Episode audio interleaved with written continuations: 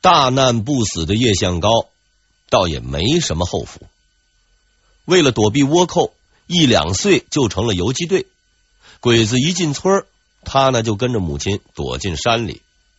我相信几十年以后，他的左右逢源、机智狡猾，就是在这儿打的底儿。倭寇最猖獗的时候，很多人都丢弃了自己的孩子，把孩子当成累赘，独自逃命。也有人呢劝叶向高的母亲，可是他的母亲却说：“要死就和孩子一块儿死。”但是他们最终活了下来，因为另一个伟大的明代人物戚继光。嘉靖四十一年（一五六二年）。戚继光发动横宇战役，攻克横宇，收复福清，并最终平息了倭患。必须说明，当时的叶向高不叫叶向高，只有一个小名。哎，这个小名在今天看来呢，呃，不是很文雅，咱们就不介绍了。向高这个名字是他父亲给取的，意思呢是一步一步向高处走。事实告诉我们。名字这个东西啊，有时候改一改还是很有效的。隆庆六年（一五七二年），叶向高十四岁中秀才；万历七年（一五七九年），叶向高二十一岁中举人；万历十一年（一五八三年），叶向高二十五岁第二次参加会试，考试结束，他的感觉非常的好。结果呢，也验证了他的想法。他考中了第七十八名，成为进士。现在在他的面前，只剩下最后一关殿试。殿试非常顺利，翰林院的考官对叶向高十分满意，决定把他的名次排为第一。远大的前程正朝着叶向高招手。然而，接下来却发生了出人意料的变化。从此刻起，叶向高就与沈一贯结下了深仇大恨。虽然此前他们从来没有见过面。要解释清楚的是，叶向高的第七十八名并不是全国七十八名，而是南卷第七十八名。明代的进士并不是全国统一录取。而是按照地域分配名额，具体分为呢三个区域，南北中，录取比例各有不同。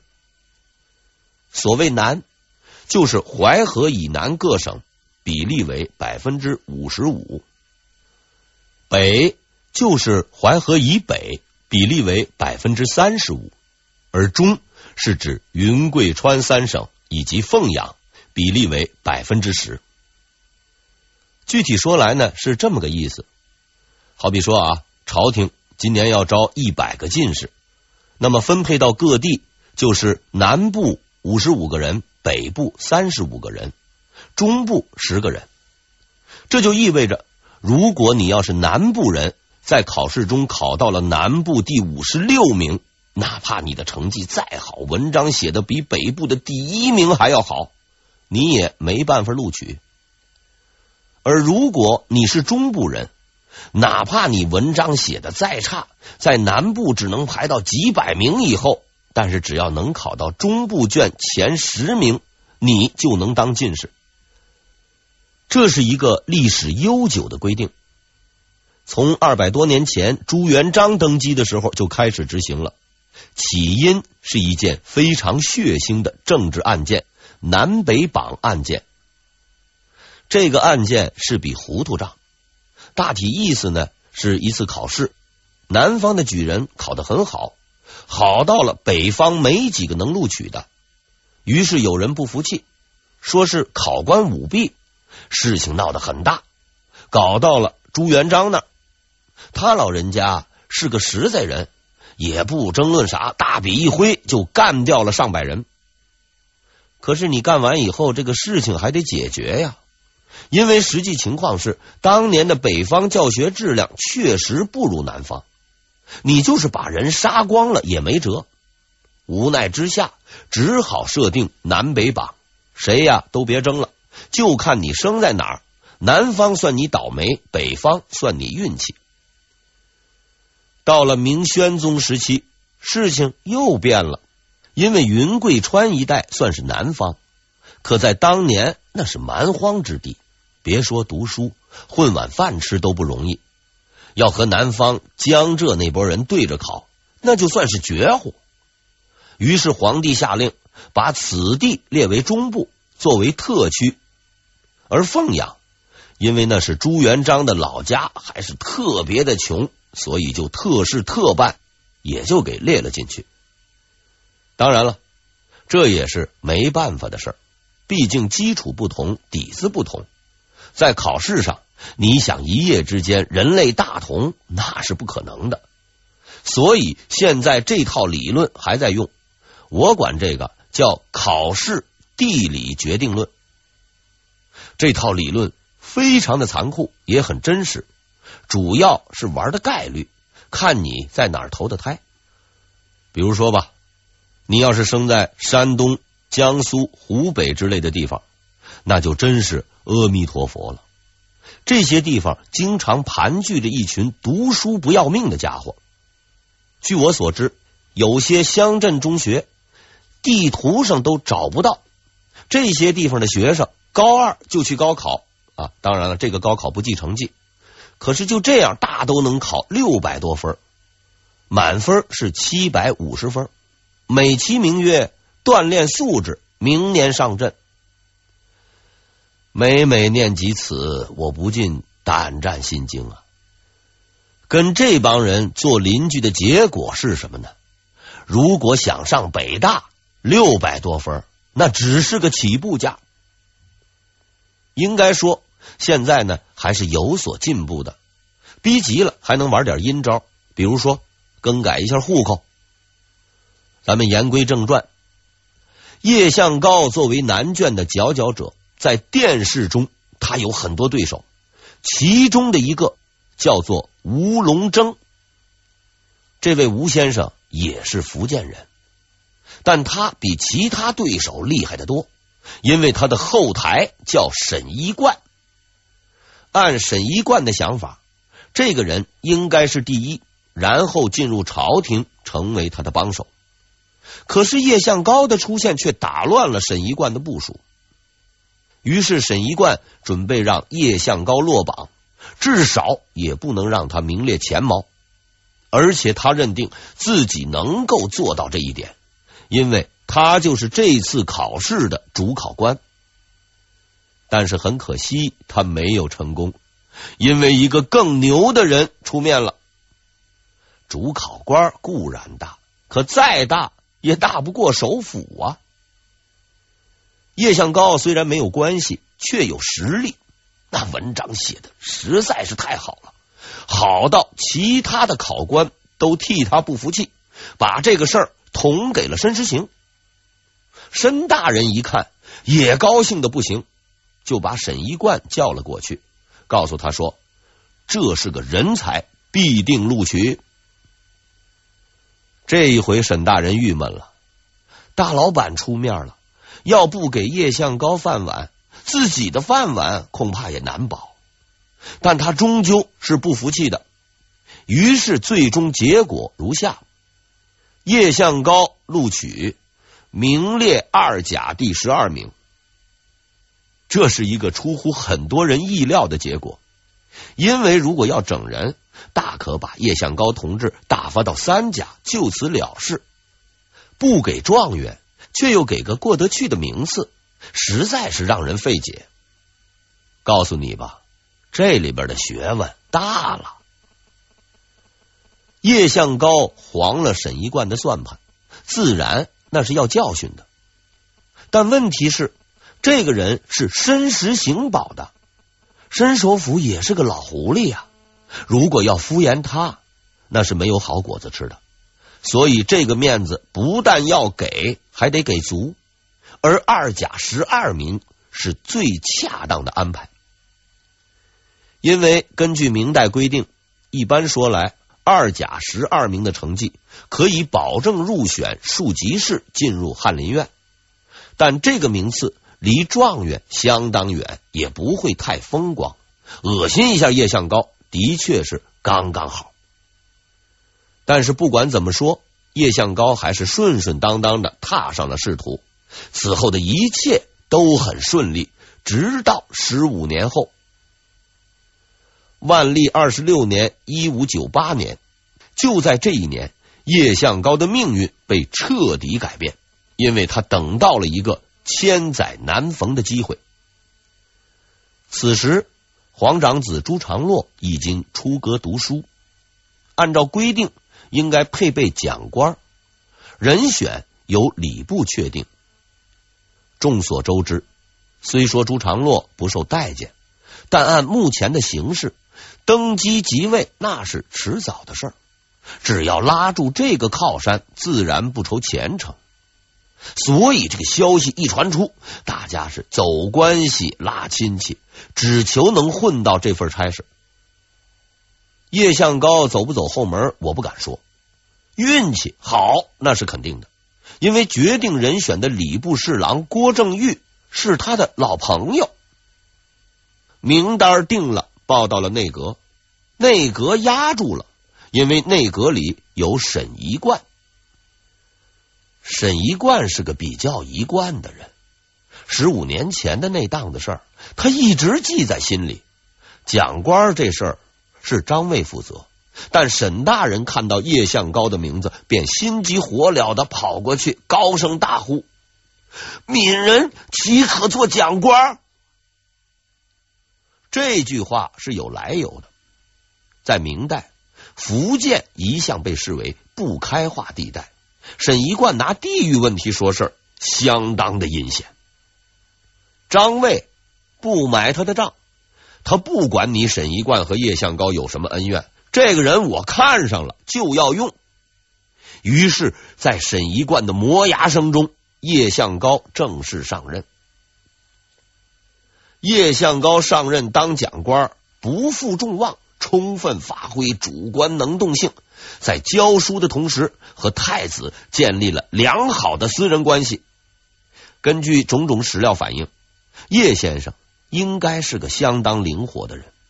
我们有理由相信。在教书育人的同时，他还广交了不少的朋友，比如顾宪成，比如赵南星。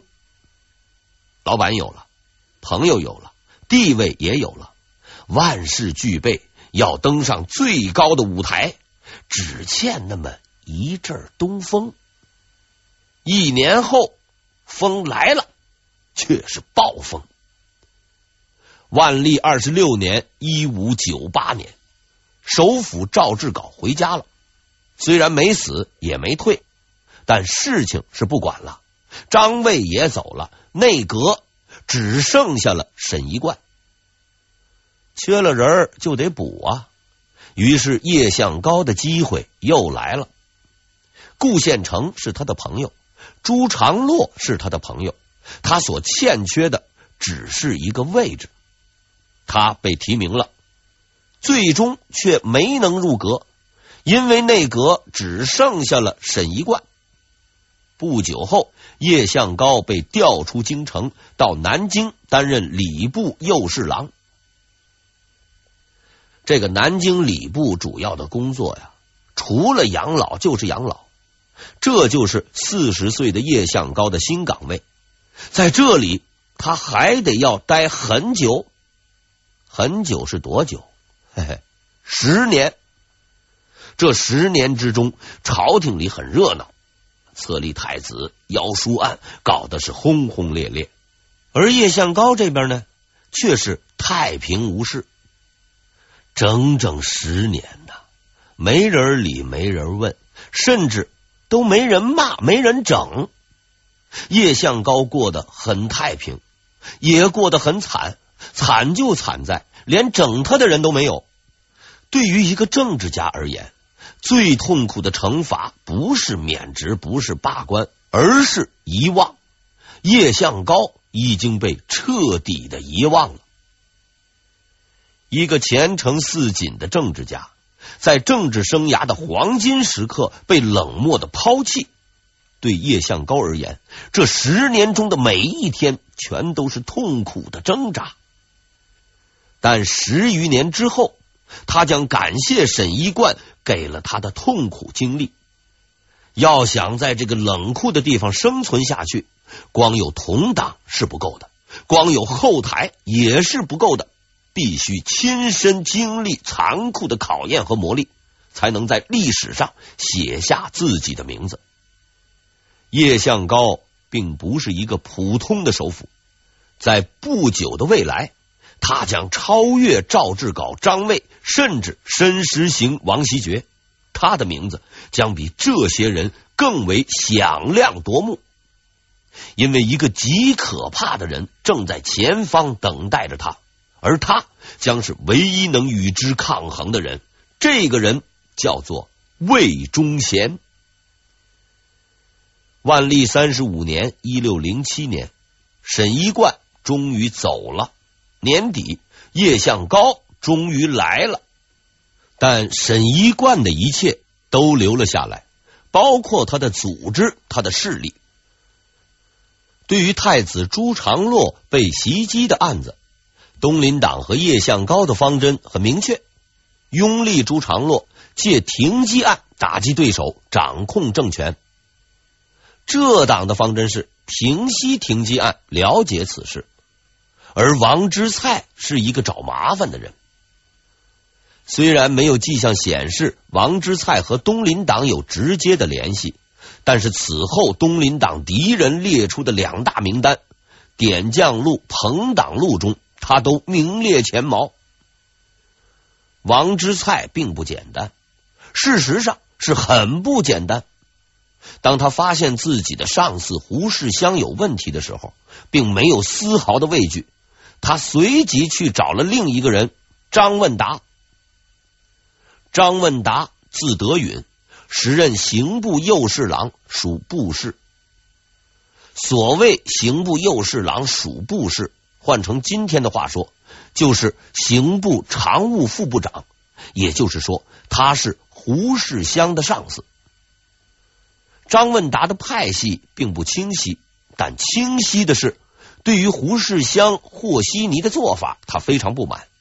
接到王之蔡的报告后，他当即下令由刑部七位官员会审张刹。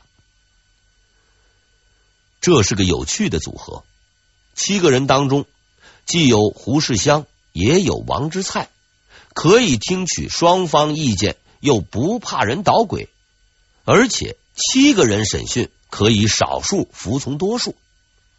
想法没错，做法错了。因为张问达远远低估了这党的实力，在七个主审官中，胡世襄并不孤单。大体说来，七人之中，支持胡世襄有三个人，支持王之粲的有两个。于是审讯出现了戏剧化的场景。张刹恢复了理智，经历了王之粲的突审和反复，现在的张刹已经不再是个疯子了。他看上去十分的平静。主审官陆梦龙发问：“你为什么认识陆？”这是个关键的问题。一个平民怎么来到京城，又怎样入宫？秘密就隐藏在答案背后。顺便说明一下，陆梦龙是王之菜派。出乎所有人的意料。没有等待，没有反复，他们很快就听到了这个关键的答案。我是冀州人，如果没有人指引，怎么进得去呢？此言一出，事情已然无可隐瞒。再问，谁指引你的？答：庞老公、刘老公。完喽，完喽！虽然张刹没有说出这两个人的名字。但是大家伙的心中都已经有了确切的答案。庞老公叫做庞宝，刘老公叫做刘成。大家之所以知道答案，是因为这两个人的身份很特殊，他们是郑贵妃的贴身太监。陆梦龙呆住了，他知道答案，也曾经想过无数次，却没有想到会如此轻易的得到。就在他惊愕的那一瞬间，张叉又说出了更让人吃惊的话：“我认识他们三年了，他们还给过我一个金壶，一个银壶。”陆梦龙这才明白，之前王之璨得到的口供也是假的，真相才刚刚开始。他立即厉声追问：“为什么要给你？”回答干净利落，三个字：“打小爷。”声音不大，如五雷轰顶啊！因为所有人都知道，所谓小爷就是太子朱常洛。现场顿时一片大乱，公堂吵作了一团，交头接耳。而此时，一件更诡异的事情发生了。作为案件的主审官胡世香突然拍案而起，大喝一声：“啪！不要再问了！”这一下，大家又懵了。张刹招供，你激动什么呀？但他的三位同党当即反应过来，立刻站起身，表示审讯不可继续，应立即结束。七人之中四对三，审讯只能终止。但是这个形势已经不可逆转，王之蔡、陆梦龙立即将案件情况报告给张问达，张侍郎十分的震惊。与此同时，张差的口供开始在朝廷内外流传，舆论大哗，很多人纷纷上书要求严查此案。郑贵妃慌了。天天跑到万历那儿去哭。